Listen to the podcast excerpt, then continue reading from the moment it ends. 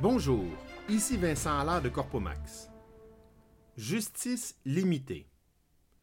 Suite à l'élection présidentielle américaine tenue en l'an 2000, on se rappelle que la Cour suprême des États-Unis a en quelque sorte octroyé l'occupation de la Maison-Blanche au candidat George W. Bush plutôt qu'au candidat Gore.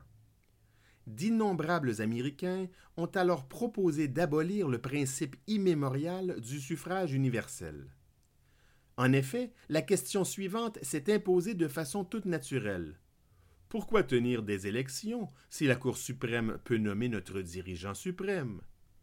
Autrement dit, pourquoi dépenser tant d'argent et déranger tant de monde quand un minuscule groupe de personnes, au sommet de la justice, peut s'occuper de cette formalité en quelques heures à une fraction du coût original?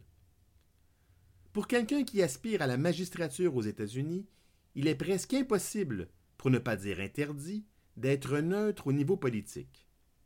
Le candidat juge doit obligatoirement être d'allégeance républicaine ou démocrate. En plus, cette partisanerie doit être connue du public.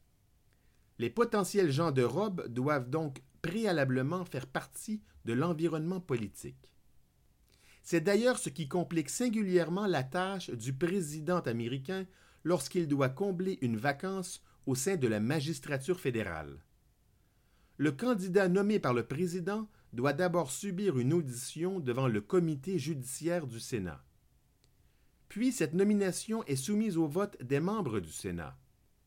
Si l'individu pressenti est membre du bon parti, mais que la majorité des membres du Sénat portent une étiquette politique différente, la nomination présidentielle est susceptible d'être rejetée et ce malgré tout le mérite du candidat concerné.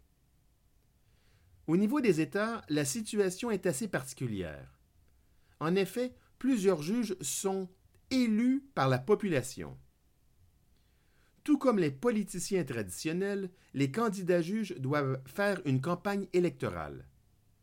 Généralement, leurs dépliants publicitaires et leur site web comptent plusieurs pages aux couleurs vives sont affichés la photo et les faits d'armes des candidats d'allégeance républicaine ou démocrate. Certains slogans électoraux sont particulièrement troublants. Par exemple, au début des années 1990, il n'y avait aucun républicain au plus haut tribunal de Pennsylvanie. Cette élection peut modifier l'orientation de ce tribunal et l'empêcher d'être un tribunal activiste qui néglige le jugement du peuple et du législateur et qui y substitue son propre jugement. Ou encore, maintenant plus que jamais, des juges sévères signifient une Pennsylvanie plus sûre. Les dépliants sont accompagnés d'une version améliorée du bulletin de vote, comportant le nom de tous les candidats, républicain ou démocrate, la date du jour fatidique et les heures d'ouverture du bureau de vote, généralement de 7 heures à 20 heures.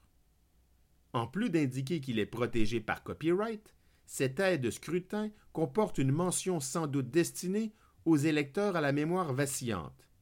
Vous avez le droit d'apporter ce bulletin de vote dans l'isoloir avec vous.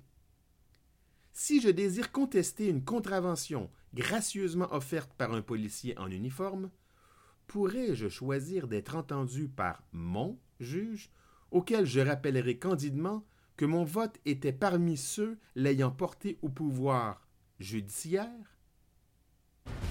Ici Vincent Allard de Corpomax, merci et à bientôt.